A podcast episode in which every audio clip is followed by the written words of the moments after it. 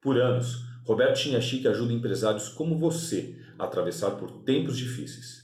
E para te ajudar ainda mais, ele gostaria de te dar, sem custo algum, uma sessão individual com um de seus top coaches, que vale 600 reais. Nessa sessão, o seu coach vai te fornecer as ferramentas e estratégias para vencer nos tempos atuais e além. Para agendar a sua sessão gratuita, acesse agora bit.ly barra o sucesso é ser feliz.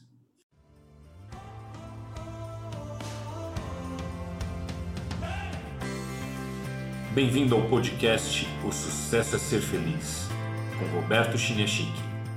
Eu sou Paulo Bonfim. Uma das histórias mais bonitas do Roberto é sobre o período que ele trabalhou com pacientes terminais. Essa experiência deu a ele uma nova compreensão da vida e do que as pessoas realmente demonstram ser importante na hora da morte. E é a lição que tirou disso que ele nos traz nesse episódio para colocarmos em prática ainda em vida. Ouça agora essa reflexão profunda e compartilhe com as pessoas que são importantes para você. Aqui é Roberto Chiniachique. Eu quero agradecer a você por estar conversando comigo. Esse é um, uma síntese do que a gente tem falado nas várias palestras e principalmente o que nós temos escrito nos vários livros. Carícia Essencial, Amar Pode Dar Certo, Pais e Filhos Companheiros de Viagem, Donos do Futuro e Sucesso Ser Feliz. E a ideia, o grande objetivo dessa conversa é ajudá-lo a fazer uma reflexão sobre a sua vida, sobre os seus sonhos, para que você tenha muita plenitude nesse passeio pelo planeta Terra. Quando eu era médico recém-formado, eu trabalhei no hospital de pacientes terminais. Não é uma UTI, né? Pacientes terminais são aquelas pessoas que estão fazendo a passagem na sua vida. Eu tinha uma enfermaria com 100 leitos, que significava várias pessoas morrendo todos os dias. E eu sempre procurei estar com essas pessoas para dar o suporte a elas nesse momento tão fundamental das suas existências e também para aprender com elas o que, que elas tinham vislumbrado nas suas existências. E o mais triste é ver que a maior parte das pessoas na hora da morte morre absolutamente arrependida com a maneira com que conduziu a sua vida. É muito triste ver que muitas pessoas na hora da morte pegam o médico pela manga da camisa e fala: "Doutor, por favor, não me deixa morrer. A minha vida inteira eu me sacrifiquei, trabalhei duro. E eu não queria morrer sem ser feliz. E é muito triste para a gente, porque a gente sabe que o filme está acabando. E, infelizmente, essa pessoa não vai ter oportunidade de fazer essa virada na sua vida. E vendo tantas pessoas morrendo e se arrependendo, eu vi que a felicidade não é feita de coisas complicadas. Eu nunca vi ninguém na hora da morte chegar para mim e falar: Doutor, eu me arrependo porque eu não apliquei meu dinheiro em imóveis. Ou, doutor, eu me arrependo porque eu não me vinguei daquele chefe. Ou porque eu não me vinguei da minha irmã ou do meu irmão. Na hora da morte, as pessoas se arrependem de não ter vivido as coisas simples e básicas da vida, como famílias, amor, filhos, lealdade, carinho. Eu vou falar para vocês as três coisas que as pessoas mais se arrependem na hora da morte. Mas eu quero pedir para você para não simplesmente escutar o que a gente vai falar, mas colocar em prática na sua vida, para que quando a morte chegar, você tenha a felicidade de poder olhar para trás e falar: valeu a pena ter vivido. Primeira coisa que as pessoas se arrependem na hora da morte é de não terem amado. Os dois tipos de exigências do amor. Ou amado a verdadeira pessoa da sua vida. Quantas mulheres não casaram, não viveram com um homem que realmente fazia seus corações baterem mais forte? Ou os homens que acabaram aceitando casar ou ficar com aquela pessoa que estava ali do lado porque era mais cômodo. O... E o outro lado, Aquelas pessoas que encontraram, que compartilharam a sua existência com uma pessoa, mas não souberam viver a riqueza desse, desse relacionamento. Quantas mulheres, na hora da morte, falam para os seus médicos: Sabe, doutor, meu marido era um cara tão legal e eu arrumei tantas encrencas por coisas tão pequenas, doutor. Quantas vezes eu briguei porque ele deixou o jornal esparramado pela casa? O que custava ter ido lá e dobrado o jornal e evitado aquele caos no final de semana? Ou, doutor, Sabe, meu marido só tinha um, um desejo na vida, que era ficar jogando bola. O que, que custava, em vez de ficar arrumando encrenca porque ele está indo jogar bola mais uma vez, eu sair para fazer minhas coisas, ir ao cinema, visitar minha família? E os homens? Quantos homens, na hora da morte, desabafam para os seus médicos? Sabe, doutor, a felicidade da minha mulher é me fazer feliz. E eu nunca fui carinhoso com ela. Abraço e beijo, doutor, era só no Natal, no aniversário, numa ocasião especial. Sabe, doutora, a felicidade da minha mulher às vezes eram coisas simples. E quando ela me pedia, eu deixava ela esperando quatro, cinco, seis meses só para mostrar que eu mandava em casa. Quanta bobagem, doutor. Eu gostaria que você não fosse mais uma dessas pessoas. Você compartilhasse o seu amor com essa pessoa. Então eu quero dar uma dica para você quando chegar hoje à noite em casa. Segure a mão da sua esposa, olhe nos olhos, com carinho, com gratidão, e fale para ela alguma coisa do tipo: Olha, meu amor, eu quero agradecer a você por ter compartilhado a, minha, a sua vida comigo, por ter batalhado junto de mim pelos nossos sonhos, por ter me ajudado a criar os nossos filhos, sabe, por ter segurado a minha barra quando a vida ficou pesada, por ter enxugado minhas lágrimas. Quero te agradecer pela sua paciência quando eu estava naquelas épocas de muita irritação. Você, mulher, também, agradeça seu marido. Às vezes eu vejo que muitas mulheres ficam esperando que o marido fale algo de amor para elas poderem falar. Mas eu gostaria de falar você, tome iniciativa, vá você, fale, desabafe, põe esse amor. Talvez você vai escrever num bilhetinho, de amor, talvez você vai naquela noite dar um beijo e falar, olha, obrigado por tudo. Mas agradeça. Transforme a sua vida em algo muito especial. E para você que não está vivendo um amor, que está se acostumando com a solidão, eu gostaria de falar: vai atrás do amor, lute pelo amor. O amor não é coisa para covardes. A pessoa que fica com medo de tomar o não vai ficar sábado à noite em casa assistindo televisão o único desafio que ela tem é escolher o sabor da pizza e o único risco que ela corre é o de se apaixonar ou não pelo entregador de pizza. Tenha coragem. Ouse, ouse. Demonstre o seu amor. Quando o livro Sucesso e Ser Feliz foi lançado, muita gente me perguntava sobre a infelicidade, né? E eu vejo que tem muita gente que vive para não ser infeliz. E eu gostaria de falar para você: o triste da vida não é ser infeliz. O triste da vida é ser medíocre. O triste da vida é você nunca escutar um não porque você não teve a coragem de arriscar. Então, procure a pessoa que você ama. Fala para ela desse sentimento. Se você for aceito, ótimo. Se você não for aceito, você manifestou, você lutou, você batalhou. Valorize o amor. Valorize a pessoa que você ama, mas principalmente valorize você. Saiba que você merece amar e ser amada. A segunda coisa que as pessoas se arrependem na hora da morte é de não terem curtido os filhos. Eu tenho escutado tanto profissionais de sucesso falarem para mim, sabe, Roberto, eu tenho trabalhado muito e eu não tenho, eu me sinto culpado porque eu não tenho tempo para curtir meus filhos. E eu quero falar para você, o, o, triste não é quando você está longe. Quando você está longe, trabalhando, viajando, seus filhos estão fazendo lição de casa, brincando com os amigos no prédio, estão lá na internet. O triste é quando você volta para casa dá um beijo formal na turma, abre a geladeira, pega uma lata de cerveja, pega o jornal e liga a televisão. Aí você mostra para sua filha que ela é mais insignificante do que uma lata de cerveja. Você mostra para o seu filho que ele é menos importante do que um jornal. Aí você mata a autoestima dele. Eu quero dizer para você, quando você estiver no trabalho, dê 110% da sua energia. Mas quando você estiver em casa, curta essas pessoas. Curta. Porque às vezes você fica uma semana viajando e o seu filho fica sonhando Fala, bom, papai está trabalhando, batalhando pelas coisas da gente, mas ele me ama. Quando ele voltar, a gente vai brincar. E é triste para ele quando você volta e você vai direto para o jornal.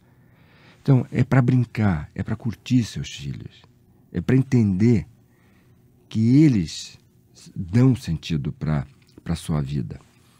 Eu sei que você se mata, pra, como eu me mato, para deixar uma herança legal para os seus filhos. Mas eu quero te lembrar que a melhor herança que um pai, uma mãe pode deixar para o seu filho é o sentimento que esse filho é amado por você. E esse, essa sensação de ser amado, você nunca vai passar com boneca Barbie, videogame ou viagem para Disney. É importante você olhar seus filhos nos olhos e dizer: Filho, eu te amo. Filha, eu tenho orgulho de ser seu pai, de ser sua mãe. Então, hoje à noite, quando você chegar em casa, lota seu, seu filho, seus filhos de beijo. Não esquece disso.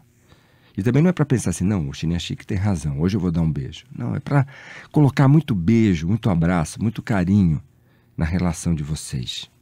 Eu sei que tem pai tão durão que se hoje à noite chegar para o filho e falar, filho, eu te amo, o menino vai tomar um susto tão grande que ele vai falar, papai, pode deixar, eu vou lá na geladeira e pego a sua cerveja, não precisa se humilhar. Sabe, mostre para o seu filho que você mudou. Mostre que talvez você tenha sido muito duro esses anos todos, mas agora você está disposto a curtir cada momento da vida de vocês. E já que eu estou falando em filhos, eu gostaria de falar de pais também. Lá no Japão tem um ditado que eu acho super profundo que diz assim: as árvores mais altas são as que têm as raízes mais profundas. Todo neurótico é ingrato. O neurótico vai encontrar a mãe e vai falar: Mãe, nem pedi para nascer, você que me pôs no mundo, agora me aguente. O sábio agradece. Então eu gostaria de falar para você: procura sua mãe. Dá um beijo nela, agradece ela. Fala: Mãe, obrigado pelas noites que você não dormiu para cuidar de mim. E tenho certeza que quando ela não dormiu para cuidar de você, naquela época não tinha fralda descartável, se é que você me entende. Procura seu pai e agradece. Sabe, ser macho não é falar palavrão, gritar com os outros. Ser macho é no almoço desse próximo domingo, na frente dos seus irmãos, seus cunhados, seus filhos, seus sobrinhos. Você segurar na mão do seu pai, talvez já velhinho, e na frente de todo mundo você falar: Pai, eu te amo. Pai, obrigado por tudo. Não esquece disso. Não esquece de agradecer essas pessoas que te deram a vida. Especialmente as mulheres, agradecer a sua mãe, beijar a sua mãe. Eu vejo que tem muitas mulheres que chegam no almoço da família de domingo, beijam as tias, beijam as primas, beijam as irmãs e simplesmente dão um tchau distante. Oi, mãe, tudo bem? Está errado. Beija essas pessoas queridas. A maior parte das pessoas cujos pais já morreram se arrepende de não ter falado para eles: Eu te amo se arrepende de não ter dado esse beijo nos pais. Não fique esperando que eles tomem a iniciativa. Tome você a iniciativa. Porque talvez eles se separem de vocês, de você antes de você ter esse tempo para essa conversa.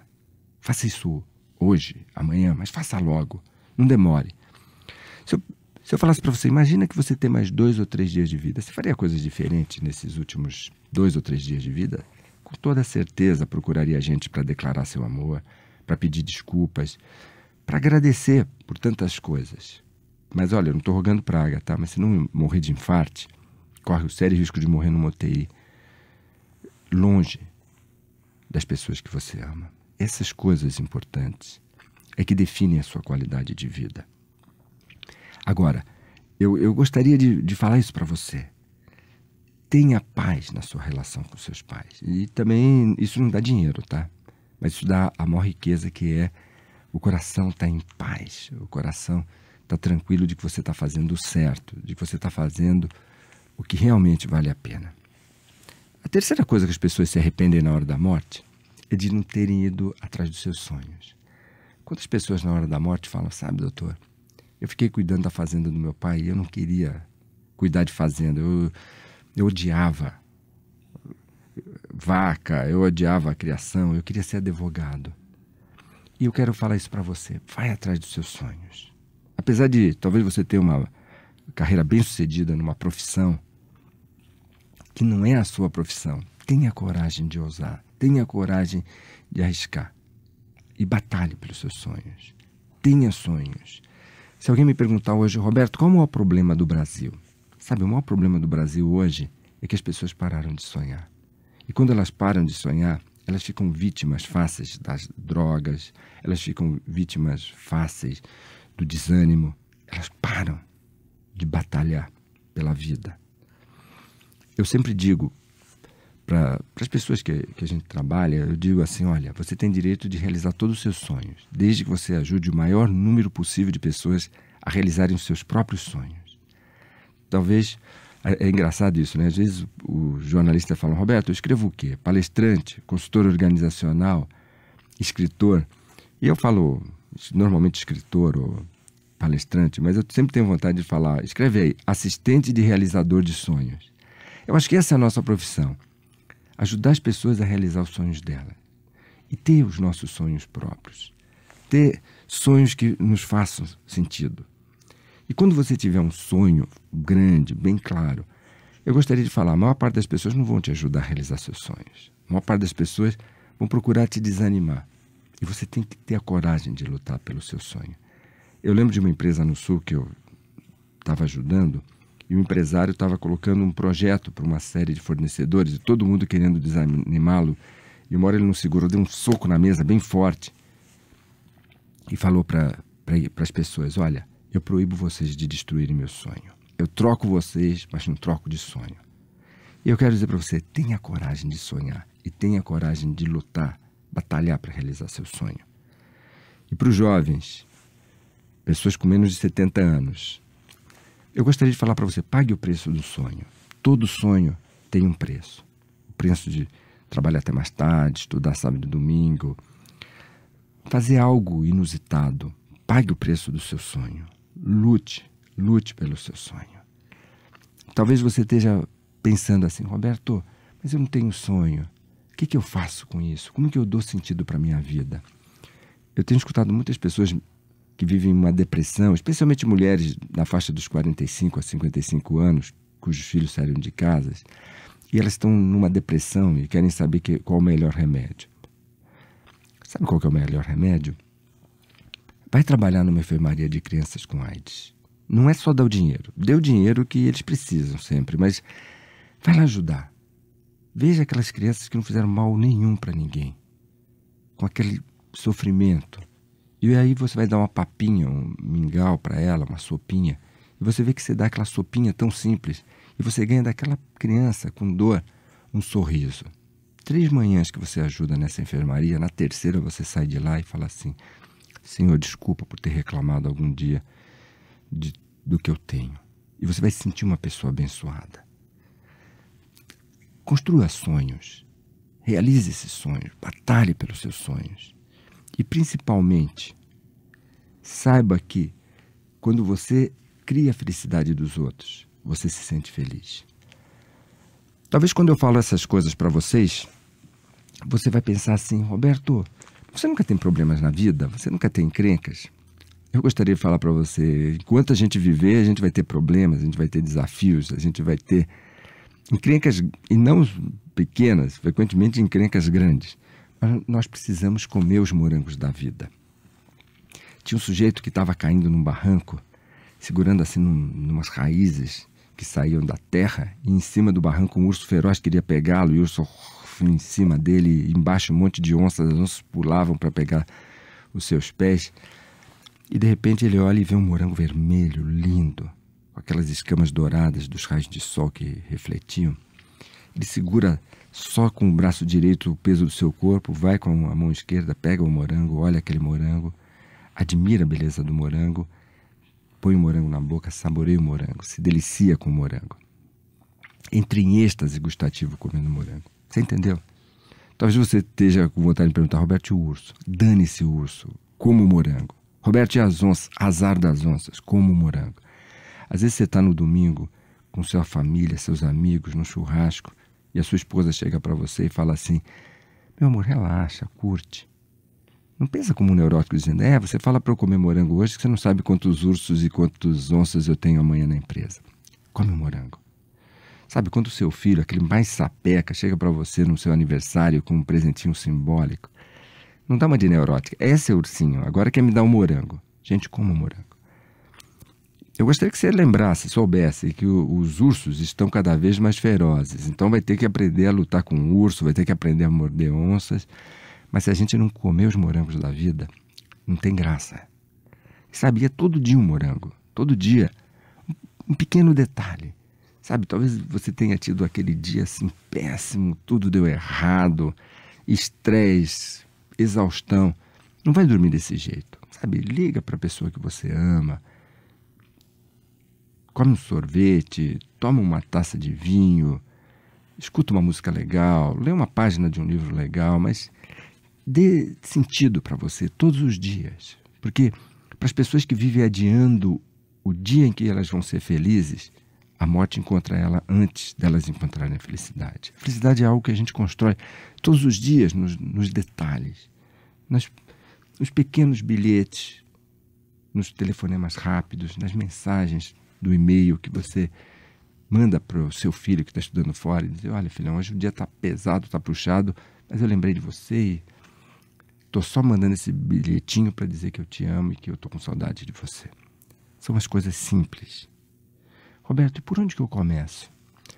Começa por você. Porque a sua vida muda quando você muda. A sua vida não muda quando o governo muda, quando a direção da empresa muda, quando o seu marido, a sua esposa muda. Você tem que mudar. Essa, essa mudança tem que começar no seu coração, dentro de você. Você tem que tomar essa decisão de que se eu quero que algo aconteça diferente, eu tenho que agir de uma forma diferente. Tem uma história que eu gosto muito de, um, de uma empresa nos Estados Unidos que estava indo mal, estava no vermelho. E o dia quando os trabalhadores chegaram, tinha uma placa imensa e dizia assim: A pessoa responsável pela sua estagnação na empresa morreu essa madrugada. O velório será na quadra de esportes. Atenciosamente a direção. Todo mundo olhou, né? A morte sempre dá aquele choque, aquela tristeza. Mas aí o pessoal já aproveitou para aquela explosão de contentamento. Ah, sabia. Tinha alguém me sabotando. Se não fosse essa pessoa me sabotando, eu estaria brilhando, já teria sido promovido, meus resultados estariam melhores. E todos queriam saber quem tinha morrido. Será que tinha sido o gerente da fábrica, o gerente de marketing, o gerente de finanças? A bagunça foi tão grande que precisaram chamar a segurança para fazer aquela fila. Caixão fechado, aquele visorzinho de vidro. E a pessoa ia, excitada para ver quem era. E quando ela entrava no espaço e ela olhava para dentro do caixão, ela tomava um choque, dava uma inspirada bem profunda e saía caminhando de cabeça baixa. Isso, eu tenho certeza que você já adivinhou que dentro do caixão tinha um espelho. Exatamente. Só existe uma pessoa capaz de atrapalhar a sua vida. Você mesmo. Da mesma maneira que só existe uma pessoa capaz de ajudar você. Você mesmo. Você que tem que pegar seus destinos nas suas mãos e tomar essa decisão de colocar sua vida do jeito que é para ser. Você tem que entender que no momento em que você olhar de frente para os seus sonhos e falar: se eu quero que esse sonho aconteça, eu preciso crescer, evoluir como pessoa. Tem uma história que também eu gosto muito, essa história eu aprendi lá no Nepal com aquela mestra que eu conto no livro Sucesso Ser Feliz. O menino estava andando com o pai e aí ele tropeçou. Quando ele tropeçou, bateu o joelho no chão, doeu, ele gritou, ai. Aí o eco repetiu, ai. Ele nunca tinha escutado o eco, né? Falou, quem é você? Aí o eco repetiu, quem é você? Não apareceu ninguém. Seu covarde, seu covarde, seu perdedor, seu perdedor. O menino correu pro pai e falou, pai, o que, que é isso? O pai falou, filho, senta aí, olha aí, escuta. O pai olhou para as montanhas e gritou, eu amo você. O eco repetiu, eu amo você. Eu admiro sua garra, eu admiro sua garra. Você é um campeão, você é um campeão. O menino correu e falou, pai, o que, que é isso? O pai olhou para o filho e falou assim: Filho, eles chamam isso de eco, mas na verdade isso é a vida. Não adianta você gastar energia para mudar as palavras do vento. Mude as palavras que saem do seu coração. A vida, filho, é um espelho. Não adianta você quebrar o espelho quando ele mostra um rosto que você não gosta. Mude seu rosto, mude sua atitude, mude sua postura, mude seu, seus comportamentos, para que a vida te dê tudo o que você merece. Eu sei que o Brasil, mais uma vez, está falando de crises, de dificuldades, tempestades. Mas eu gostaria de falar para vocês. No meio da tempestade sempre tem oportunidade. Agarre essa oportunidade. Nesse momento em que as pessoas estão paralisadas de medo, confusas com essas mudanças, agarre essa oportunidade. Não largue. No Japão, as pessoas dizem que a deusa da oportunidade é uma deusa que tem cabelo na testa e atrás é careca. Então a gente tem que pegar a deusa quando ela vem de frente. Porque depois que ela passa, não tem onde apoiar. Agarre essa oportunidade. E principalmente, não esquece o mais importante da vida. Eu sei que vou falar uma ideia que talvez para alguns de vocês isso pareça brega, mas para mim é o mais importante. Viver para mim não é colecionar números na conta bancária, não é colecionar bens na declaração de imposto de renda. Para mim, viver é realizar o melhor que eu consiga, o meu compromisso com Deus, com meu Pai, com o meu Criador. Eu sou uma pessoa que rezo muito e uma das coisas que eu sempre peço é que Deus me dê a sua luz para que eu consiga realizar a minha missão, meu compromisso com Ele o melhor possível. Porque para mim, o campeão não é o sujeito que tem carro importado, roupa de grife, apartamento na praia. Para mim, o campeão é aquela pessoa que pega pesado durante o dia na empresa, chega à noite em casa, cuida das coisas da casa e quando você é cansado, coloca a cabeça no travesseiro, o nosso Criador entra no seu quarto, põe a mão na sua testa e fala para você: Obrigado, meu filho, ou obrigado, minha filha, por continuar a minha criação. Não esquece disso. Sucesso é importante, mas certamente é muito mais fácil ter sucesso do que ser feliz. Mas o mais importante da vida é que a gente tenha o sucesso com felicidade, o sucesso com sentido da vida. Eu quero agradecer a você por ter escutado. E se você achar importante, escute mais algumas vezes essa conversa. Mas mais importante do que escutar essa conversa é colocar em ação. E eu quero que você saiba que eu torço para que você seja sempre muito feliz e principalmente para que você realize todos os seus sonhos. Um grande abraço, muita felicidade. Obrigado por assistir esse episódio. O podcast Sucesso é Ser Feliz tem a direção de Roberto Chiniachique e é produzido por Paulo Bonfim.